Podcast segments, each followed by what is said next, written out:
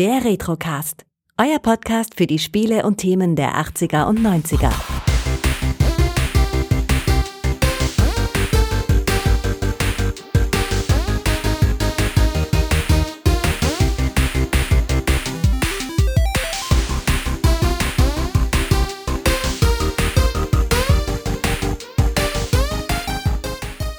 Hallo Moritz, äh, endlich geht's wieder um SSI-Spiele und da darfst du natürlich nicht fehlen. Ja, hi, schön, dass ich da sein darf. Hast du damals dieses Stronghold gespielt? Ich habe sowas von damals Stronghold gespielt, wie verrückt. Es hatte eine, bestimmt ein halbes Jahr mich gekostet und nee, mich gekostet ist falsch. Ich hatte bestimmt ein halbes Jahr Spaß damit. Du würdest vermutlich aus heutiger Sicht sagen, dass, äh, dass es dich das halbe Jahr gekostet hat. Nein, ich hatte da echt viel Spaß damit. Ja, ich habe es natürlich jetzt erstmalig gespielt, eben in Vorbereitung. Und ich muss schon mal sagen, ich hatte so meine Schwierigkeiten mit dem Spiel, mich da irgendwie reinzufuchsen. Allerdings war ich auch erstmal viel zu faul, mir das Handbuch ein bisschen anzueignen. Deswegen war ich teilweise ein bisschen genervt von dem Game. Aber es wurde dann am Ende besser. ja, ihr jungen Leute seid einfach nicht äh, leidensbereit genug. Da, da muss man hart sein gegen sich selbst und das Spiel, sonst funktioniert das nicht. Ach, früher war ich durchaus leidensbereit. Allerdings, äh, wenn man jetzt so ein Spiel natürlich äh, aus der heutigen Perspektive startet, äh, so erstens so eine Klickorgie dann und zweitens ja so, so ein sehr ungewohntes Gameplay, auch im Vergleich zu den SSI-Spielen, die wir bisher schon so besprochen haben. Absolut, absolut. Wobei ich schon finde, dass es schrecklich durchdacht ist. Ich fürchte sogar, es ist zu durchdacht. Das könnte sein Problem sein. Das könnte auch das Problem sein. Wie hast du das Spiel damals wahrgenommen und wie schnell hast du es geschafft, dich da reinzufuchsen? Wie lange hast du gebraucht dafür? Also das ist halt kein Spiel, das man startet und einfach loslegt. Also ich habe mir natürlich damals alle D&D und AD&D und überhaupt Spiele von SSI und Co. gekauft. Hm, jedes hatte ich schon als irgendwas anderes erwartet, weil man ja schon auch aus den Rezensionen und so in den Zeitungen rauslesen konnte, dass ähm, das jetzt nicht das klassische Goldbox-Rollenspiel-Ding äh, sein würde. Es sah schon auf den ganzen Screenshots, die man gesehen hat, aus ein bisschen wie Populous. Und ähm, dann dachte ich, wenn das mit D&D &D gekreuzt wird, ist das eine verdammt lässige Sache. Das äh, wird schon passen. Und ähm, ja, die Steuerung ist interessant und man muss sich da wirklich an einige Sachen gewöhnen aber ich habe damals da wirklich ganze Tage lang den PC laufen gehabt und echt wahnsinnig Spaß gehabt. Ähm, das hat ja so eine unfassbare Detailtiefe und so ein unfassbar krasses äh, Mikromanagement.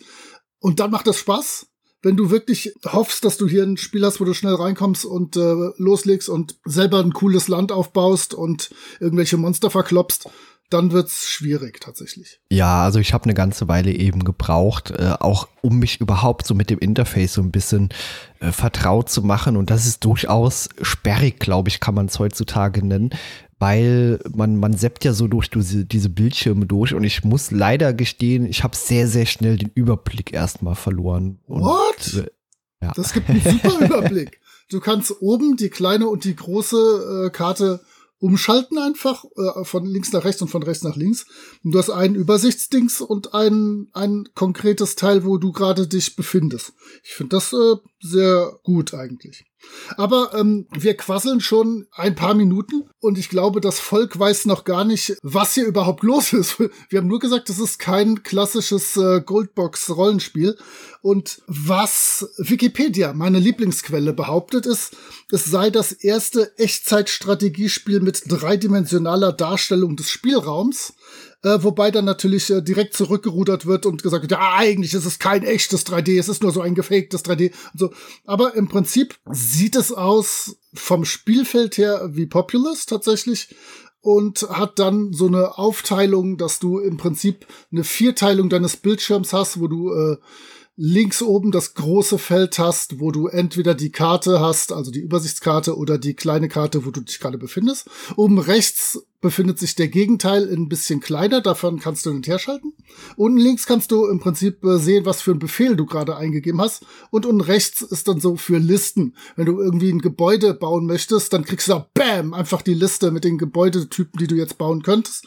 Und dann kannst du das äh, anklicken. Und ähm, ja, im Prinzip ist es wirklich eine Königreichssimulation. Beziehungsweise man kann da sofort auch weibliche Herrscherinnen spielen. Das könnte auch eine Königinnenreich-Simulation sein. Ja, also was ich äh, mal betonen muss, die Grafik, die finde ich auch aus der heutigen Perspektive noch unfassbar schön, aber ich bin auch ein äh, Pixel-Junkie, also ein Pixel-Fan. Es hat mich anfangs ein bisschen erinnert an die Ansicht äh, aus Civilization 1, wenn man zum Beispiel gesehen hat, okay, da wird das Dörfchen jetzt ein bisschen größer, da hast du jetzt einen Kornspeicher gebaut. So diese Perspektive eben so in die Stadt hinein, die fand ich erstmal super hübsch, äh, aber auch ungewohnt, weil das ja die Standardansicht eben des Spiels ist. Also aus der tut man quasi das ganze Spiel auch verwalten und das ist ungewöhnlich, aber funktioniert auf einer optischen Ebene für mich auch heute noch sehr gut. Auch wenn es erstmal, wie gesagt, mich überfordert hat. Das hat sich auch dann schneller, relativ schnell erledigt, als ich mir dann doch mal gesagt habe, okay, ich glaube, ich muss oder ich sollte doch mal ins Handbuch reinschauen und mich ja. ein bisschen damit vertraut machen, denn einfach so drauf losklicken, dann passiert genau das, was ich eben äh, beschrieben hat. Man hat überhaupt gar keinen Überblick erstmal und versteht nicht direkt so automatisch, was da gerade passiert. genau. Äh, vielleicht starte ich mal so mit dem Anfang und dann hangeln wir uns so ein bisschen durch das Spiel durch. Und zwar kannst du direkt zu Beginn äh, zwischen vier Feindschaftsstufen einstellen, also wie knüppelhart die Feinde mit dir umspringen. Dann siehst du ein bisschen, wie die Welt aussieht und äh, sieht und erschaffst einen Baron oder eine Baronin. Ähm, hier muss ich jetzt meinen Freund Wikipedia natürlich tadeln, denn der behauptet, das würde nach den Regeln von AD&D 1 hergestellt, ist natürlich Kokolores. Wir stellen die nach den Regeln von D&D Classic her. Das wissen natürlich alle Fachleute und deswegen soll Wikipedia sich da was schämen. Ähm, ich fand das damals halt ganz witzig. Ich habe damals natürlich die Rollenspiele bevorzugt ohne Computer gespielt und im Jahr 1993 war D&D Classic eigentlich schon tot. Also es gab da schon AD und D2, was äh, ihm, na, sagen wir mal, irgendwie äh, überlegen war in vielen Dingen. Es war halt viel komplexer und es ließ sich da viel mehr äh, an den Charakteren rumbasteln, äh, Charakteren rumbasteln und so. Aber TSR, die Firma, die dahinter stand, hat dann noch versucht, D&D Classic mit so ein bisschen brettspieligen Zügen als weiteres Rollenspiel so für EinsteigerInnen neben AD&D zu etablieren und noch ein paar Jahre durchzuschleifen hat das dann auch getan, was mir gut gefallen hat, weil dann noch für mein bevorzugtes Systemkram rauskam. Aber im Prinzip war das da schon tot und ich finde das sehr verwirrend, dass dieses Spiel Stronghold nach D&D Classic Regeln gemacht wurde. Denn der Hauptunterschied, der sich dann für die User und Userinnen darstellt, ist, bei D&D Classic kannst du halt äh, Kämpfer, äh, Kämpfer, Magier, Dieb, Kleriker, jeweils weibliche und andere Formen spielen und dann Zwerg, Elf, Halbling und du kannst nicht mischen, also du bist da kein Zwergenkämpfer oder so. Das gibt's da nicht. Das ist einfach so der Hauptunterschied, der zuerst mal auffällt. Also wir erschaffen also unseren Baron, unser, unsere Baronin und dann stehen wir drum da. Dann haben wir Erstmal nichts. Wir müssen als allererstes uns eine schicke Stelle suchen. Auch das ein bisschen wie bei Populous, wo man guckt, wo kann man hier geschickt irgendwas hinbauen. Dann äh, äh baust du deinen, ja, ist das ein Herrschaftssitz oder sowas als die Hauptfestung, wo das ganze Spiel vermutlich danach benannt ist. Dann kannst du noch bis zu vier andere Unterstützer, Unterstützerinnen erstellen und die arbeiten dann zusammen gegen sämtliche bösen Feinde, bösen Monster, bösen Wesen und was auch immer. Ja, wie bist du mit dem Anfang überhaupt klargekommen? Kamst du mit der Charaktererschaffung klar? Wie lief das? Äh, hast du direkt einen schönen Platz gefunden oder wurdest du überrannt? Wie sieht das aus? Ja, das mit dem Platz finden ist natürlich eine Sache, äh, auch wie man sich äh, mit dem Spiel so ein bisschen, äh, ja, wie, wie, man da reinkommt. Äh, denn ohne das Handbuch, klar, äh, wusste ich natürlich nicht, dass man hier aus, auf Hügellandschaft und Co. nicht so gut bauen kann. Das heißt, äh, da habe ich natürlich erstmal komplett einen Fehlgriff gemacht und meine Position war alles andere als ideal. Also da habe ich dann auch ein paar mehr Anläufe gebraucht, bis ich da eigentlich so das Optimale gefunden habe für mich. Dann so irgendwie so ein bisschen was Flaches gefunden, wo man gut bauen kann. Und das geht ja gerade was die Wohnhäuser betrifft, ja dann auch so ein bisschen automatisch dann. Mhm. Äh, da muss man sich ja nicht um jedes kleine Pupselgebäude kümmern. Aber damit das eben funktioniert, sollte es irgendwie so ein bisschen flach sein, ein bisschen einfach baufähig. Und wo du schon sagst, äh, die machen das ja irgendwie von selber. Es hat teilweise auch was SimCity-iges auf jeden Fall, so von der, auf jeden Fall, ja. von der Verwaltung her. Und genau, man muss sich halt was Flaches suchen, vielleicht was Flaches, was ein bisschen höher liegt und gut zu verteidigen ist. Vielleicht sind auch ein paar dieser schicken Felsen in der Nähe und oder Bäume und möglichst keine Sümpfe, denn in diesen schicken Felsen sind manchmal edle Metalle, die sich dann in einer Mine abbauen lassen und die Bäume kann man natürlich immer zum Bauen gebrauchen. Also das ist schon ganz praktisch, wenn man da eine nette Position irgendwo findet. Was ich erst in der Anleitung überhaupt festgestellt habe, wenn du auf dieser großen Übersichtskarte bist, da sind dann ja Punkte. Viele, viele Punkte. Und ich hatte noch im Kopf, dass du halt so Punkte für deine Hauptstadt hast und dann Punkte für deine Einheiten und dann vielleicht Punkte für Feinde. Ähm, und, und dann so blinkende Punkte, wenn es ein bisschen problematisch wird, das Ganze. Aber es gibt tatsächlich ein großes rotes Quadrat, das ist unsere Hauptstadt. Es gibt kleine rote Quadrate, das sind Festungen. Dann gibt es braune Linien, das sind Mauern. Ich habe früher eigentlich fast nie Mauern gebaut. Ähm, ich habe das immer so, so wildwuchsmäßig betrieben, weil ich mich ja nicht selber einengen wollte. Es gibt weiße Punkte, das sind meine Einheiten. Es gibt braune Punkte, das sind gegnerische Einheiten. Und ich finde das schon sehr cool. Die kannst du auch nur sehen, wenn die in Sichtweite deiner Einheiten sind. Also du siehst du nicht, wenn die in, die in der hinterletzten Ecke irgendein riesenfettes, äh, eine riesenfette Festung aufbauen, weißt du das erst, wenn da auch Leute von dir hingelaufen sind. Auch wieder ein bisschen populusig. Blinkende Punkte sind Kämpfe und ganz schlecht sind gelbe Punkte, das sind kranke Einheiten. Dann sollte man möglichst schnell hochstufige Kleriker am Start haben, um das wieder in den Griff zu kriegen. Ich finde das im Prinzip wirklich eine übersichtliche Sache und man spielt das Spiel so ein bisschen im Flow. Also du kannst das ja auch mal locker eine Viertelstunde so vor sich hin laufen lassen, ähm, wenn du jetzt nicht die Ambitionen hast, da äh, perfekt das Spiel hinzulegen. Aber sobald es dann irgendwo anfängt zu blinken, ist Hektik angesagt. Äh, denn da musst du dann irgendwie gucken, dass du deine Einheiten schnell dahin kriegst und das ist nicht so einfach, wie man sich das vorstellen mag. Und dann musst du halt hoffen, dass du da auch Charaktere hinkriegst oder Personen, die was drauf haben. Also irgendwelche Magier zum Beispiel ab der Stufe 5 haben die dann Feuerbälle oder Blitze und dann sind die schon mal relativ stark. Vorher solltest du wirklich nicht auf halbwegs starke Monster treffen, sonst wird's problematisch. Dann wirst du sofort weggebügelt. Als ich da losgelegt habe, man erstellt sich erstmal selber einen Charakter und dann ja auch so eine Party, so klassisch Dungeons and Dragons mäßig und äh, man weiß denen dann ja auch so zu, äh, was sie eben zu erledigen haben. Und äh, ich habe das Spiel auch so ein bisschen vor mich herlaufen lassen, dann eigentlich mal. Und äh, ja, früher oder später werden dann halt die Bewohner krank oder sie verhungern halt einfach. Und das ist äh, mir relativ schnell passiert dann. Und dann dachte ich mir, okay, ja, das Spiel kann man auch mal ein paar Minütchen so laufen lassen und einfach mal schön zugucken, wie sie alles so wächst und gedeiht, so so, so halbautomatisch eben ein bisschen. Und äh, früher oder später sollte man sich aber doch wieder um seine, äh, seine Gefolgschaft, äh, so ein bisschen seine Untergebenen kümmern, weil ansonsten kann das Spiel ja auch sehr schnell zu Ende sein. Das stimmt, das stimmt. Man ist äh, schnell und überraschend äh, erledigt manchmal. Richtig, da musst du gut aufpassen. Aber das war ja ein bisschen wie bei SimCity, wenn auf einmal Godzilla durchgewandert war oder ein Atomschlag das wird problematisch. Da, da musst, hast du alle Hände voll zu tun, das wieder einzudämmen. Und genauso ist das tatsächlich auch hier. Und ich fand das eigentlich ein ziemlich cooles Fantasy SimCity mit sehr wuseligem Bildschirminhalt, was ich bis zu dem Zeitpunkt auch nicht so kannte. Ich habe gerade original keine Ahnung. Siedler müsste ein Tacken, das müsste ähnlich alt sein, oder? Ich habe das nämlich nie gespielt, weil es mich nicht schlimm interessiert hat aber ähm, ich kannte bis dahin sowas, wo einfach dann plötzlich ganz viele Einheiten rumwuseln und irgendwelche Dinge machen, kannte ich gar nicht. Ja, das erste Siedler stammt von 1993. Ah ja. Und äh, SimCity ist ja dann doch schon ein bisschen älter. Da hätte ich spontan 1989 gesagt für SimCity. Aber äh, ja, gut, dann, dann ist es ja ähnliche Zeit wie Siedler, ähnlich wuselig. Und die Gefechte hier, die, die sind schon ziemlich cool. Das ist halt lustig. Du hast eigentlich, wenn man ehrlich ist, keinen Einfluss darauf. Du kannst halt irgendwie versuchen, da halbwegs zeitnah Leute hinzukriegen. Aber dann hast du halt so einen Bildschirm, wo links Monster stehen, rechts deine oder andersrum und dann passieren Dinge. Dann werden da Schwertstreiche ausgeführt und Blitze hin und her geschleudert.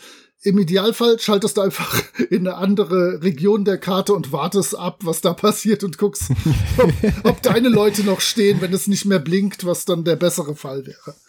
Ja, das stimmt. Äh, was ich unfassbar schön finde, ist äh, im weiteren Spielverlauf, man hat ja auch so Gezeitenwechsel. Also ist mal so ein bisschen schneebedeckt ja, genau. oder eben schöne grüne Felder, die man so vor sich sieht. Und äh, das, das finde ich eben auch grafisch sehr schön. Wenn ich gerade bei sehr schön bin, mag ich auch das Negative noch sagen. Denn Wow, die äh, hakelige Soundkulisse. Ich weiß nicht, ist dir die auch so aufgefallen? Also immer wenn man irgendwie den Bildschirm wechselt, beginnen quasi ja. so diese Sound-Samples von vorn und das hat mich irgendwann so ein bisschen irre gemacht, sodass ich den Sound einfach abgestellt habe. Das ist zwar schade für das Spiel, aber deutlich leichter zu ertragen aus der heutigen Sicht, wenn man das irgendwie, wenn man keine Kopfschmerzen bekommen möchte. Ja, spätestens wenn ein Kampf ist, wird das echt anstrengend. Dann klickst du ja mal so in die Felder daneben, guckst, wer treibt sich da noch rum, wen kann ich da noch rüberschicken. Äh, und dann jedes Mal, wenn du halt in das Bild kommst, fängt auch der Schlachten, äh, ja gut, ja, ja, Schlachtenlärm, genau. was halt 1993 so Schlachtenlärm war, fängt es an. Und es, es macht halt viel Klinklong, Klinklong und ist schon ein bisschen anstrengend. Das äh, muss ich tatsächlich zugeben. Aber ansonsten, äh, ich sag mal, nach so einer Eingewöhnungszeit hat mich das Spiel auch eben so in seinen Bann gezogen. Das heißt, es ist wie so diese äh, typischen hier Civilization Master for Ride, ach komm, nur noch eine Runde. Ja. Klar ist das hier jetzt keine Runde, aber man hat trotzdem so, ach komm, noch fünf Minuten und ach Mist, es ist schon wieder eine Stunde rum. Ja, das stimmt.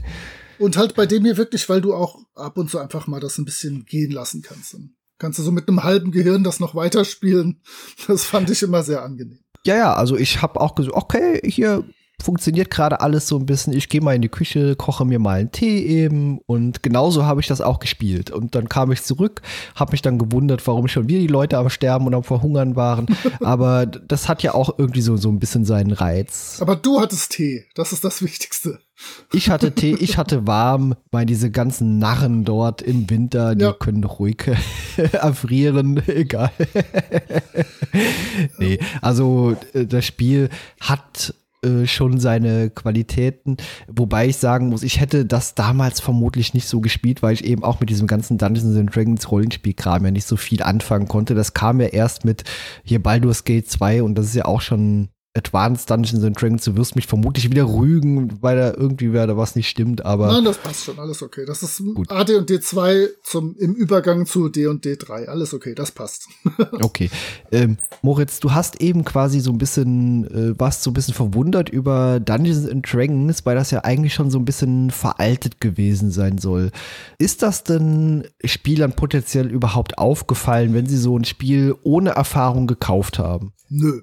Das, das wird denen völlig wurscht sein. Wie gesagt, auffallen wird dann, dass du am Anfang sagst, oh, ich kann keinen Zwergenkämpfer oder keine Zwergenkämpferin machen, sondern nur einen Kämpfer. Aber sonst ist das echt unspektakulär. Ja, deswegen ist das auch aus meiner Perspektive kein direkter Nachteil des nee, Spiels. Nee, nee, ich stecke da ja auch nicht so ganz tief drin in diesem ganzen Pen and Paper Rollenspiel und vor allem dieses Regelwerk, da habe ich ja überhaupt gar keine Ahnung von. Bin da immer sehr erstaunt, dass du diese ganzen Sachen so überhaupt auseinanderhalten kannst. Aber deswegen äh, hatte ich trotzdem meinen Spaß damit, unabhängig auch, ohne jemals drüber nachzudenken. Ach ja, stimmt, das ist ja Dungeons and Dragons Spiel, deswegen. Das ist halt das, der Vorteil von uns alten Leuten. Das kann ich auseinanderhalten, aber nicht, was ich äh, zum Frühstück und zum Mittagessen hatte. Ähm, ich kann ganz viel aus dem Krieg erzählen, aber was ich gestern äh, zu Abend hatte, keine Ahnung. Ich möchte vielleicht noch sagen, ich habe eben das Mikromanagement erwähnt und das ist wirklich, wirklich krass. Und für jemanden wie mich, der leicht zu beeindrucken ist mit äh, dein Halbling steigt eine Stufe auf, ist hier ein Erfolgserlebnis nach dem anderen.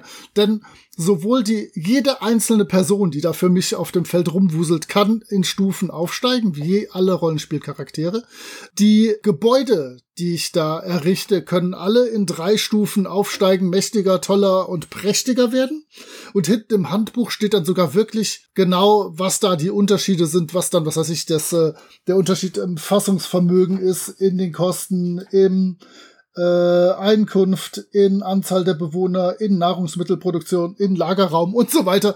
Das ist großartig. Und schlussendlich kann auch ich als Mensch, der das spielt, aufsteigen. Und ähm, mein Ziel ist es, wenn ich, ich spiele natürlich immer rechtschaffene Personen, das ist ja klar. Äh, mein Ziel ist es natürlich, zur Kaiserin aufzusteigen oder zum Kaiser.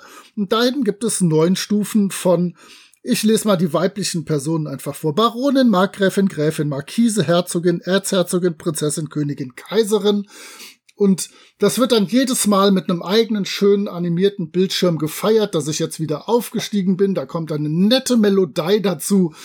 Und ähm, wirklich für einen wie mich, der, der sich über jeden Aufstieg von irgendwas freut, ist dieses Spiel eine ununterbrochene Kette von Belohnungen. Also großartiger kann ein Spiel gar nicht mehr sein.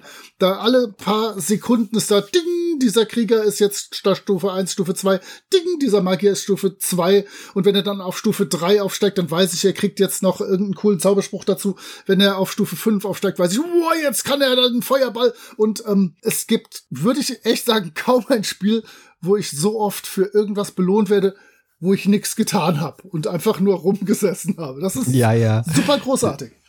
Ja, das Spiel, äh, wie du schon sagst, das scheißt einen förmlich zu mit Erfolgserlebnissen.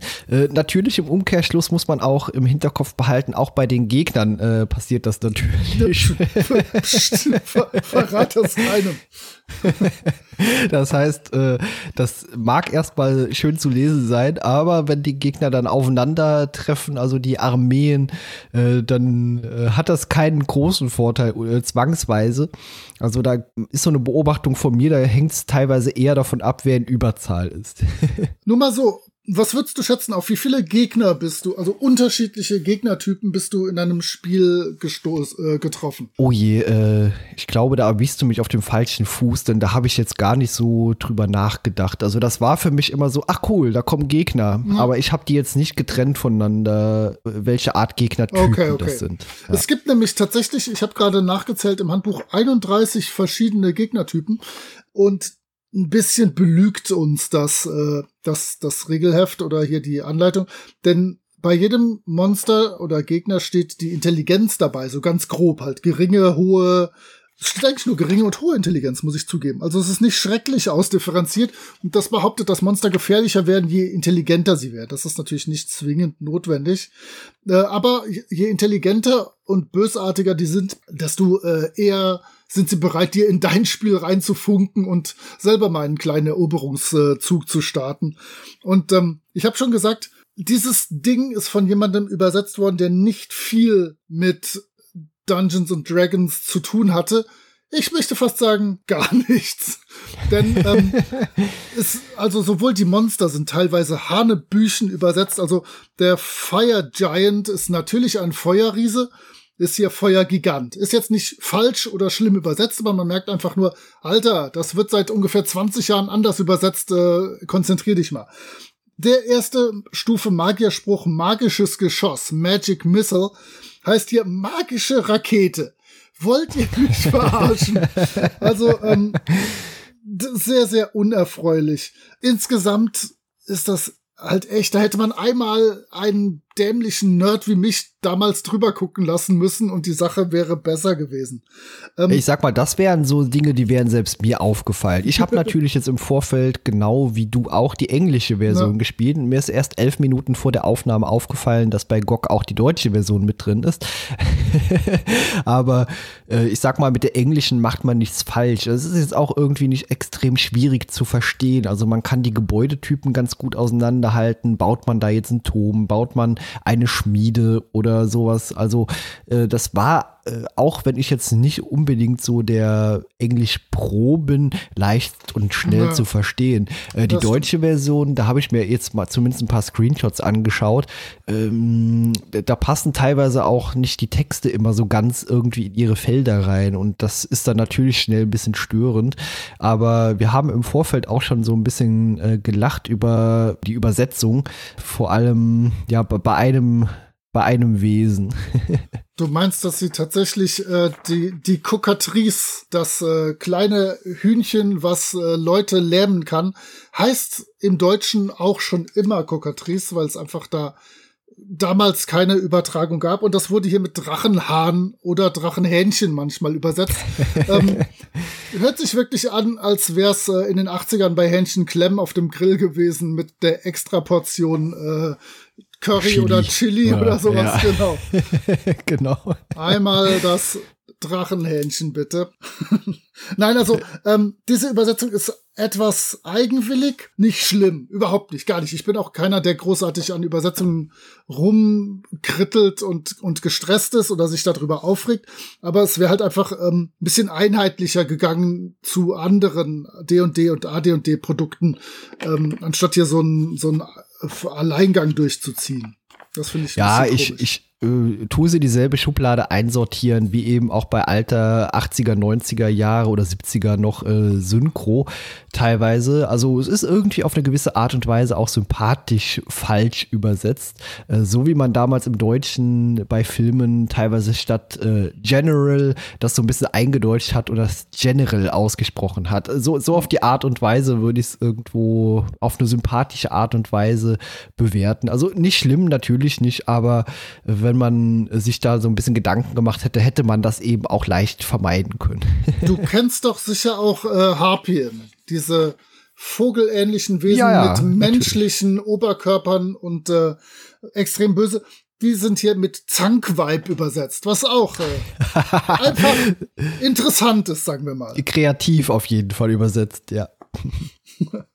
ein, ein, ein Monster ist äh, Mindark. Das ist einfach der, der Endgegner, der Böse, der der Feind, unser Erzfeind. Und der hat als einziger dann noch eine sehr hohe Intelligenz. Nicht nur so gering oder durchschnittlich oder hoch, nein, der ist sehr, sehr intelligent.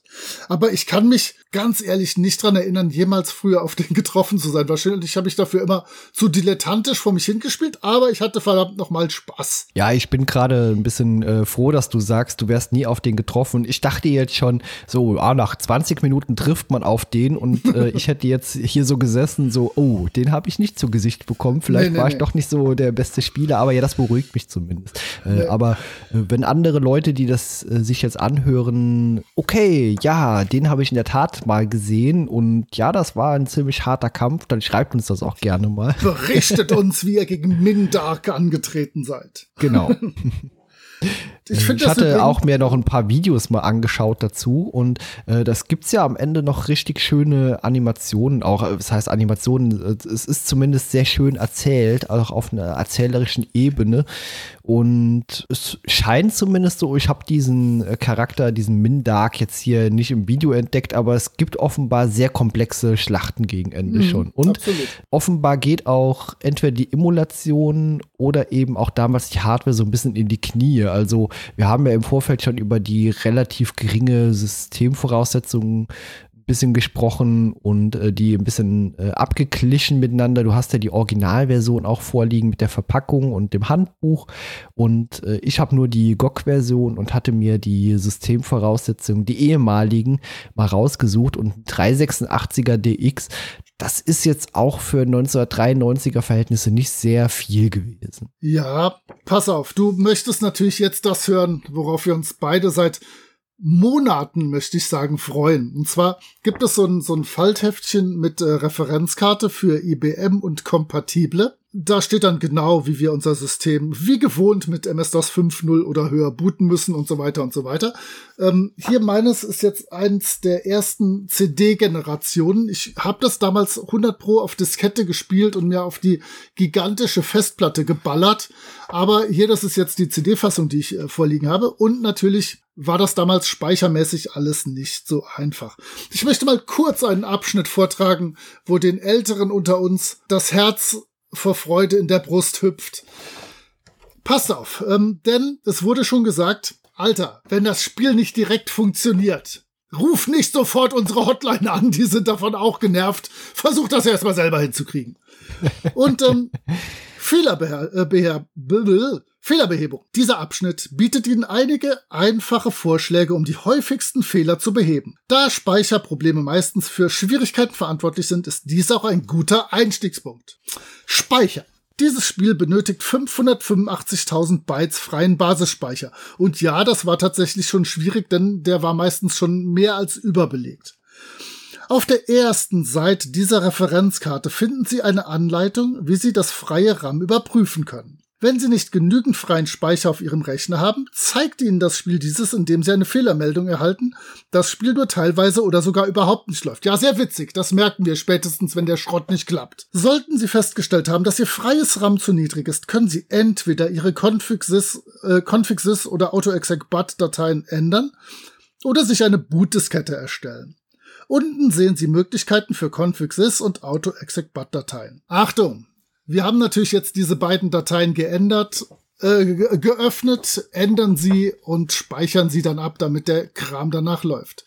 In der Config.sys müssen wir nämlich Folgendes hineinschreiben. Files gleich 25. Buffers gleich 25. Device gleich c Doppelpunkt Backslash DOS Backslash HMM.sys. Das heißt, dass der Krempel in den HMM-Speicher geladen wird. Einen und hohen Speicher, genau. Jawohl. Device gleich c Doppelpunkt Backslash DOS Doppel, äh, Backslash EMM 386.exe RAM. So, damit haben wir schon die Hälfte geschafft. Und in der Auto-Exec-But ändern wir noch Path gleich C Doppelpunkt Backslash. Äh, es sieht aus wie ein Doppelpunkt, es könnte aber auch ein Semikolon sein. C Doppelpunkt Backslash DOS Backslash C, Doppelpunkt, Backslash Maus. Load High Maus, oh, alles klar, damit der Maustreiber nicht noch damit unseren, der Maustreiber unseren auch. Platz ja, frisst. Ja, genau. Das gleich High, UMB und Prompt Dollar P Dollar G. Und jetzt sollten doch unsere 585.000 Bytes freigeschaufelt sein und wir können frisch, fromm, fröhlich, freies Stronghold spielen. Ich ähm, habe ja leider die Befürchtung, dass damals, nachdem die Leute das angepasst haben, noch mehr Leute da angerufen haben, sie sich entweder vertippt haben oder gar keine Ahnung hatten, was sie da eintragen. Sehr korrekt. Ja. Also ein, obwohl tatsächlich, ich glaube wirklich, ähm, damals musstest du gerade so zwischen 91 und 94 musstest du das wirklich irgendwie drauf haben. Da musstest du ja überall immer dran rumfummeln, um irgendwas hinzukriegen. Das war ja die Zeit, wo dann selbst Leute mit fünf technischen Daumen an jeder Hand äh, selber Diskettenlaufwerke, äh, Disketten, selber CD-Laufwerke und so in ihre Rechner einbauen mussten, konnten, wollten und äh, also irgendwie hat man sich das dann drauf geschafft, ne? Witzig. Heute würde ich überhaupt nichts mehr hinkriegen, nichts. Äh, natürlich musste man das in gewisser Weise damals tun, aber es gab ja auch damals schon, ich glaube 93 auch schon Hilfsmittel dafür. Also ich glaube bei ab äh, äh, DOS 6.2 oder 6.0 vielleicht schon war ja auch der Memmaker schon mit drin, der dann quasi selber einiges in den hohen Speicher geladen hat. Oder auch Zusatztools wie hier Quem, vielleicht erinnerst du dich daran ja. noch, der Quarterdeck Expanded Memory Manager, der einfach alles ganz brutal in den hohen Speicher geladen hat. ja, weil es gab auch Spiele, Spiele, die dann irgendwie so 634 Kilobyte freien Speicher äh, wollten. Und äh, das war dann schon sehr, sehr schwierig manuell hinzubekommen, auch ohne Bootdiskette. Deswegen waren solche Tools damals schon ganz hilfreich. ja, absolut. Aber das kann ich mir heute eigentlich gar nicht mehr vorstellen, dass man solche solchen Aufwand getrieben hat, um ein dämliches Spiel zu spielen. Das würde ich heute sofort in die Ecke werfen, mir das nächste kaufen.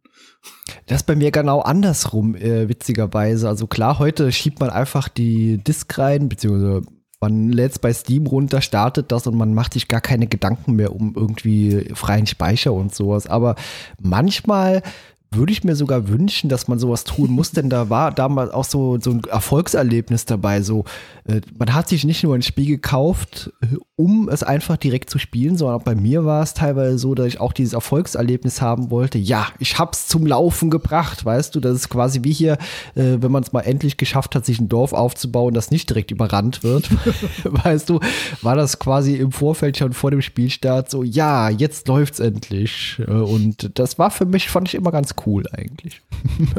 ja. Und ich bin jetzt insgesamt, wenn ich so ein bisschen unsere letzten, weiß ich nicht, 20, 30 Minuten äh, Revue passieren lasse, ich finde das super, wie wir das geschafft haben, die Sperrigkeit des Spiels auch in unsere Besprechung reinzukriegen. Weil das ist wirklich, also um, um dieses Spiel seine Gedanken herumzuwickeln, es zu sortieren und so, ist unmöglich. Genauso wie es unmöglich ist, das einfach völlig gechillt zu spielen. Du musst schon immer irgendwas bedenken.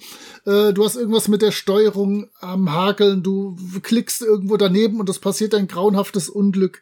Ähm, eine Sache vielleicht, die wir noch erwähnen sollten, ist dieses schicke Dreieck, was so bei so ziemlich allen Dingen, die du hier in dem Spiel tust, wichtig ist. Denn das könnte total clever sein, aber das hat mich damals fürchterlich genervt. Und zwar haben alle von den Herrscherinnen, die ihr habt, haben so ein Dreieck und das Dreieck hat die Dimensionen Recruit, Train und Build. Das heißt, ähm, entweder Leute rekrutieren oder Leute besser machen oder Sachen bauen. Du konntest in diesem Dreieck konntest du das, äh, deinen Cursor halt hin und her bewegen, so dass du halt, wenn du auf die Trainlinie komplett gegangen bist und äh, in die Mitte, dann hat er halt besonders viel trainiert und äh, wenig rekrutiert und wenig gebaut. Und das hat ist eigentlich ein Tool, um wirklich gut Einfluss zu nehmen. Aber ich habe das irgendwie nicht so richtig wahrgenommen damals und das hat nicht so funktioniert, wie ich mir das vorgestellt hätte.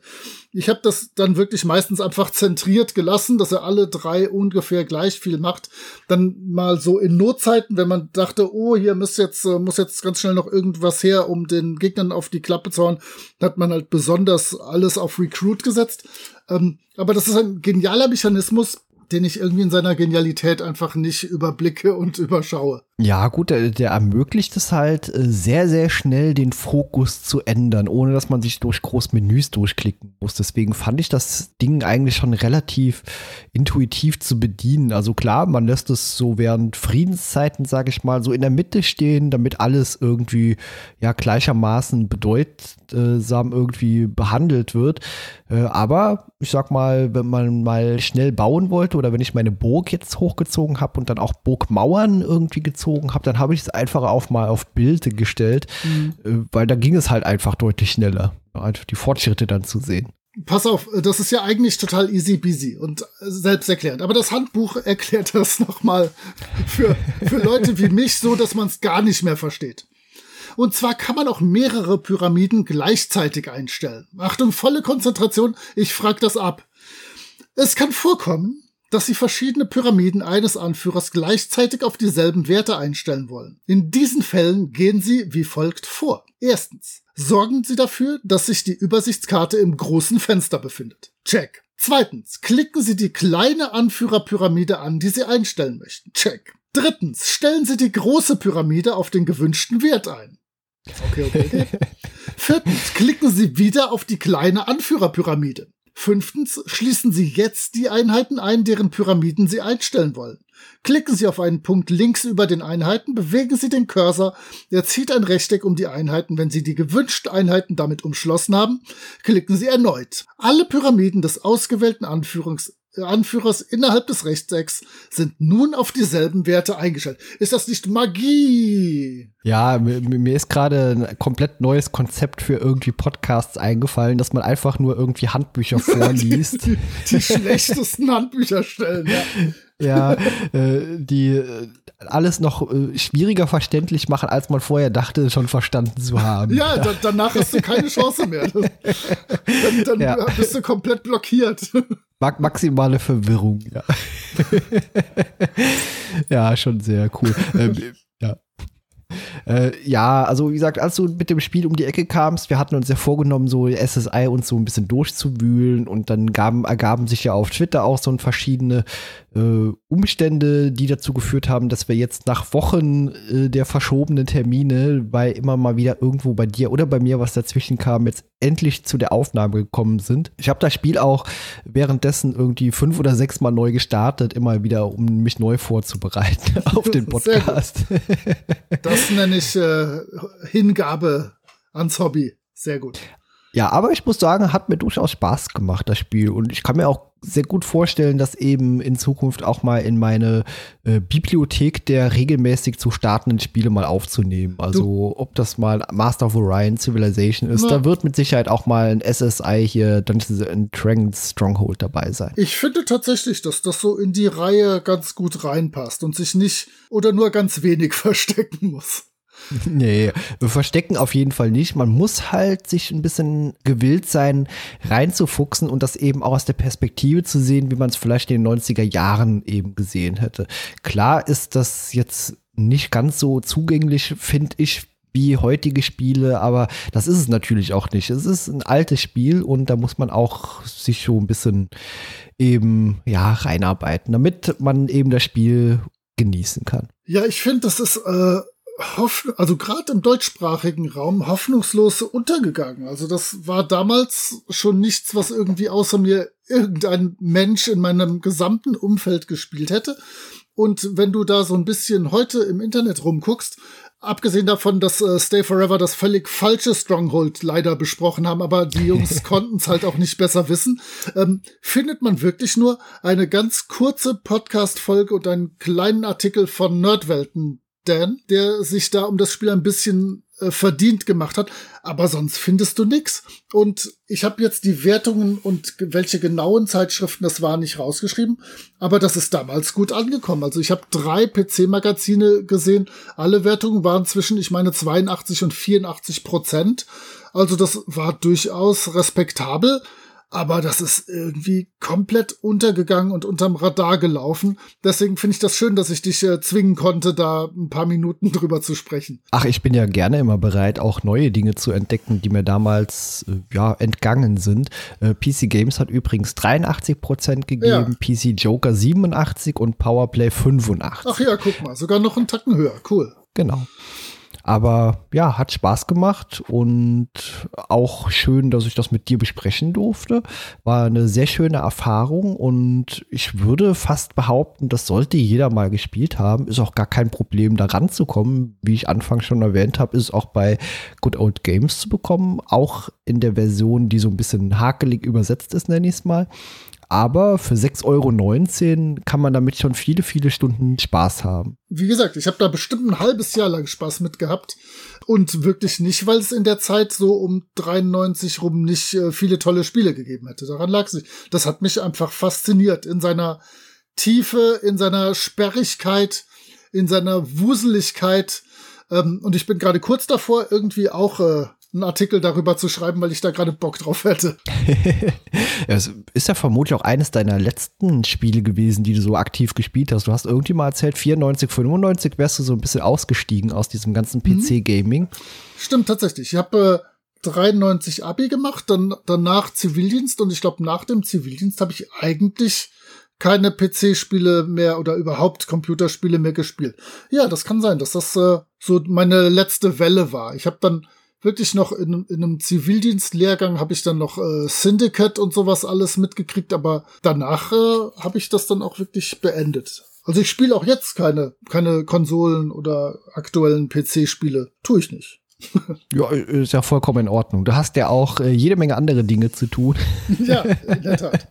Mir wird nicht genau. langweilig. Genau. Ich meine, du spielst zwar nur eben nicht auf dem PC oder korrekt, auf Konsole. Korrekt. Genau. Ähm, lass uns noch vielleicht zweieinhalb Worte zum Menschen hinter diesem Spiel sagen, denn das ist ja bei SSI rausgekommen, wurde von den Stormfront Studios hergestellt und da steckt ein Typ dahinter, Don Deglow, den man definitiv mal gehört haben kann. Denn der passt in so vielen Rubriken einfach hier total rein. Dessen erstes großes Ding war Dungeon, 75, 76, wo er dann so ein klassisches Mainframe D&D-Derivat gebastelt hat. Dann äh, Utopia 81, Amnesia 1986. Zu beiden sollte man definitiv den Stay Forever Podcast mal besuchen. Zu Utopia gibt's eine tolle Folge, glaube ich. Und Amnesia haben die in ihrem Let's Play hinter der Patreon-Schwelle mal äh, das gespielt. Das war auch sehr, sehr interessant. Und er hat dann mit Stormfront viel, viel später hat er zwei Goldbox-Spiele mit Gateway to the Savage Frontier und Treasures of the Savage Frontier äh, geschrieben. Oder stand halt äh, als Kopf dahinter. Dann Neverwinter Nights und später auch nach 2000 ist er noch im D&D Kosmos geblieben und hat äh, für Pool of Radiance das unfassbar schlechte Ruins of Myth Drannor 2001 und für die Forgotten Realms Demon's Stone 2004 geschrieben oder na, geschrieben ist immer schlecht ausgedrückt, äh, aber produziert, sagen wir es mal. Und der Typ ist einfach eine interessante Figur. Da kann man sich auch gut mal einlesen und im Internet so ein bisschen in den Kaninchenbau abtauchen und findet da viel über den, weil der wirklich interessant ist. Scheint ein cleveres Kerlchen zu sein, auf jeden Fall. Ja, mit Amnesia, äh, das habe ich mir auch, als ich mich mit Text Adventures mal ein bisschen beschäftigt mhm. habe, das Spiel hat mich in den Wahnsinn getrieben. Ja. Also ganz eindeutig ist das kein Spiel, kein Text-Adventure, das man nehmen sollte und mal gerade so da reinschnuppern möchte in diese Text-Adventure-Welt. Ja. aber ich habe es irgendwann auch geschafft, es durchzuspielen. Oh, aber Respekt. Ja, es, äh, ich war ein paar Haare äh, kürzer danach und ich habe ja eh schon nicht viele. Ja, absolut. Und ja. Ähm, das hat ja schon zwei, zwei Leute, die, die viele Millionen Euro bei Steady und Patreon kassieren, in den Wahnsinn getrieben. Also du bist da in guter Gesellschaft, absolut. Okay. Moritz, hast du noch was zu erwähnen zum Spiel? Nee, außer dass ich sagen möchte, testet das mal. Gebt dem mal eine Chance, haut's mal in eure Oh Gott, wie sagen wir jungen Leute? Egal, spielt es einfach. Ja, haut es euch einfach auf vielleicht bei GOG mal auf die Wunschliste. Die haben genau. auch häufig irgendwelche Sales und dann kriegt man es auch, glaube ich, für 2,50 Euro oder sogar 99 Cent. Äh, genauen Betrag weiß ich nicht. Auf jeden Fall günstiger und 6,19 Euro ist es auch heute noch wert. Auf jeden Fall, ja. Super, vielen Dank, Moritz. Ich freue mich jetzt schon in 570 Jahren über das nächste SSI-Spiel mit dir sprechen zu dürfen. Das und, werden wir tun. Äh, ja, sage dann äh, ja nochmals Danke und bis zum nächsten Mal. Tschüss. Sehr gerne. Ciao.